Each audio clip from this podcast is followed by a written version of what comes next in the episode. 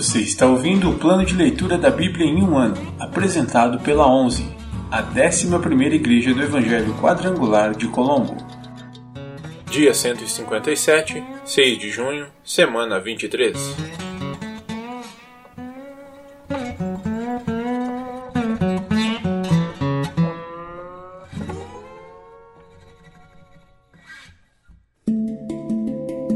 Novo Testamento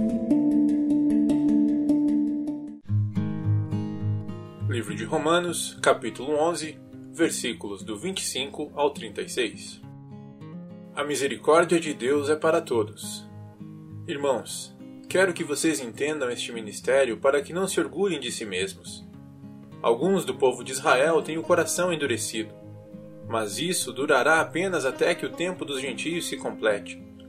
E assim, todo Israel será salvo, como dizem as Escrituras. O libertador virá de Sião e afastará Israel da impiedade. E esta é minha aliança com eles. Eu removerei seus pecados. Muitos do povo de Israel agora são inimigos das boas novas. E isso beneficia vocês, gentios. No entanto, porque ele escolheu seus patriarcas, eles ainda são o povo que Deus ama pois as bênçãos de Deus e o seu chamado jamais podem ser anulados. Em outros tempos, vocês, gentios, foram rebeldes contra Deus.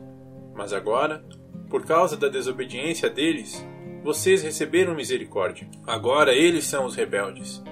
E Deus foi misericordioso com vocês, para que eles também participem da misericórdia dele. Pois Deus colocou a todos debaixo da desobediência para que de todos tivesse misericórdia. Como são grandes as riquezas, a sabedoria e o conhecimento de Deus. É impossível entendermos suas decisões e seus caminhos. Pois quem conhece os pensamentos do Senhor? Quem sabe o suficiente para aconselhá-lo? Quem lhe deu primeiro alguma coisa para que ele precise depois retribuir? Pois todas as coisas vêm dele, existem por meio dele e são para ele. A ele seja toda a glória para sempre. Amém.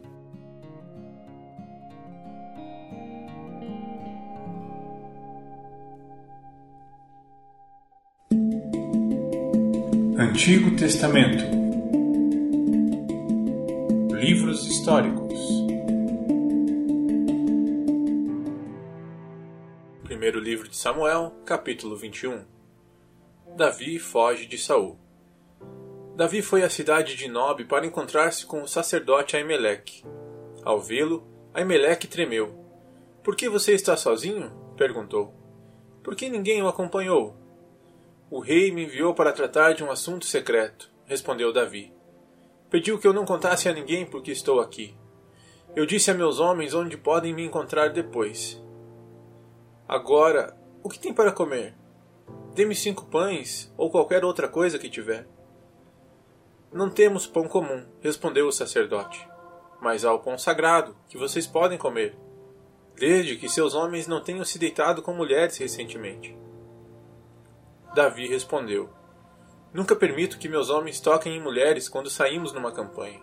E se eles permanecem puros em viagens comuns, quanto mais nesta missão. Uma vez que não havia outro alimento disponível, o sacerdote lhe deu os pães sagrados, chamados de pães da presença, que eram colocados diante do Senhor no santuário. Naquele dia, tinham sido substituídos por pães frescos. Doeg, o Edomita, chefe dos pastores de Saul, estava lá naquela ocasião, pois estava cumprindo um ritual diante do Senhor. Davi perguntou a Aimeleque: Você tem uma lança ou espada? O assunto do rei era tão urgente que não tive tempo nem de pegar uma espada ou outra arma. O sacerdote respondeu: Tenho apenas a espada de Golias, o gigante filisteu que você matou no vale de Elá. Está enrolada num pano atrás do colete sacerdotal. Pode levá-la, pois não há nenhuma outra arma aqui. Dê-me essa espada, respondeu Davi. Não há outra melhor que ela. Então Davi fugiu de Saul e foi até Aques, rei de Gate. Os oficiais de Aques, porém, disseram: Não é este Davi, o rei da terra de Israel? Não é a ele que o povo honra com danças e cânticos, dizendo: Saul matou milhares e Davi dezenas de milhares? Davi ouviu esses comentários e teve muito medo do que Aques, rei de Gate, poderia fazer com ele. Por isso, agiu de modo estranho, fingindo estar louco, arranhando as portas e deixando saliva escorrer pela barba. Por fim, Aques disse a seus homens: Precisavam me trazer um doido? Temos doidos suficientes por aqui. Por que me trouxeram alguém assim ao meu palácio? Davi na caverna de Adulão. Davi fugiu de Gate e se escondeu na caverna de Adulão. Quando souberam disso, seus irmãos e parentes foram encontrá-lo ali. Logo, outros começaram a chegar, pessoas aflitas, endividadas e descontentes. Davi acabou se tornando líder de cerca de 400 homens. Mais tarde, Davi foi a Mispá, em Moabe, e pediu ao rei: Por favor, permita que meu pai e minha mãe morem aqui até que eu saiba o que Deus fará comigo. Assim, os pais de Davi permaneceram com o rei de Moabe por todo o tempo que Davi ficou na fortaleza.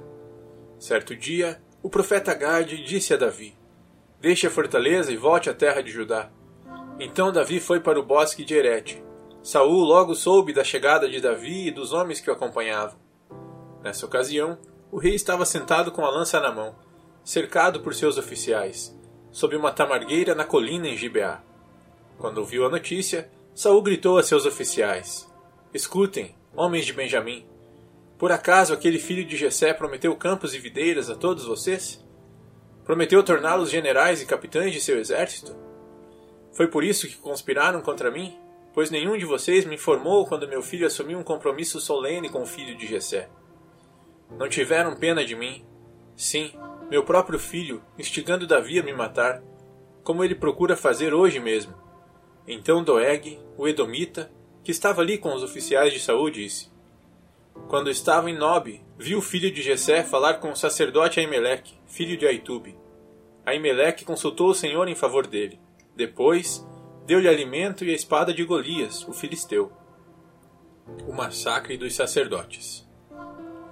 Então o rei Saul mandou chamar Aimeleque e toda a sua família, que serviam como sacerdotes em Nob. E todos vieram até o rei, quando chegaram, Saul gritou: Escute, filho de Aitube. Sim, meu senhor, respondeu Aimeleque. Por que você e o filho de Jessé conspiraram contra mim? perguntou Saul. Por que você lhe deu alimento e uma espada? Por que consultou Deus em favor dele? Por que o instigou a me matar, como ele procura fazer hoje mesmo? Aimeleque respondeu: Ó oh, rei, não existe entre todos os seus servos alguém tão fiel quanto Davi, seu genro.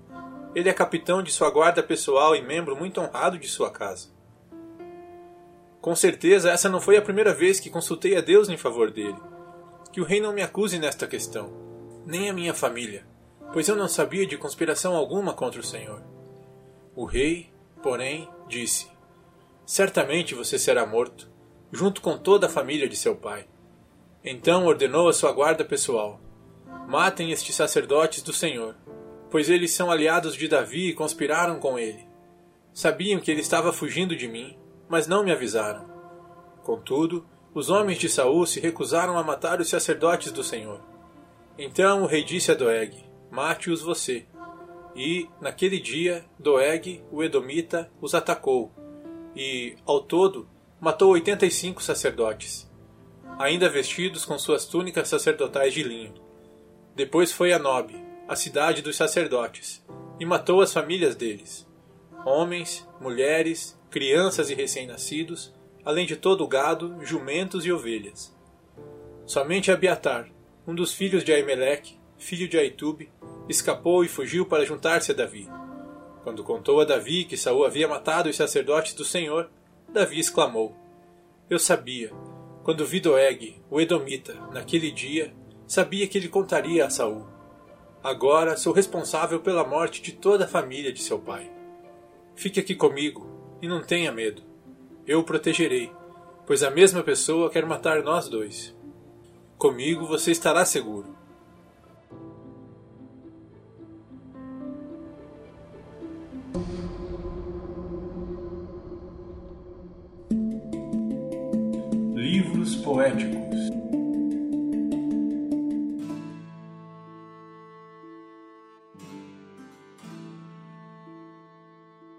Livro de Salmos, capítulo 66 Ao regente do coral, cântico, salmo.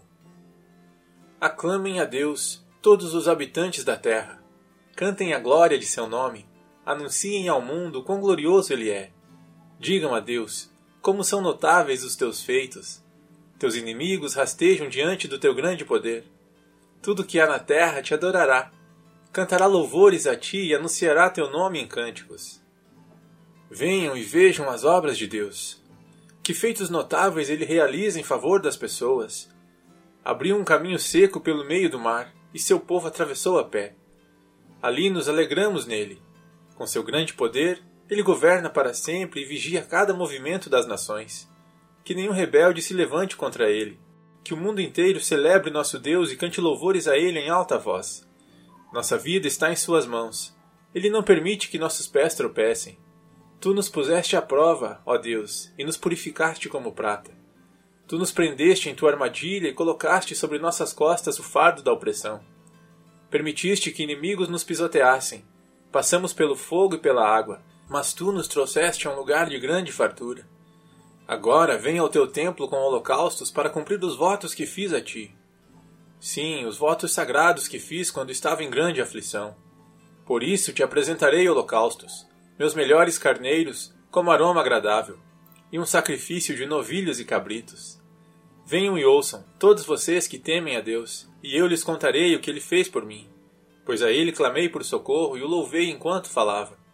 Se eu não tivesse confessado o pecado em meu coração, o Senhor não teria ouvido.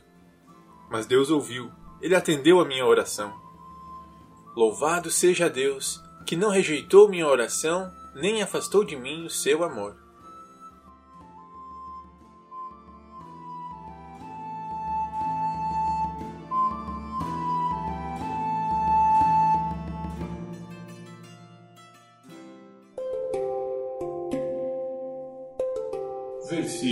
Da semana.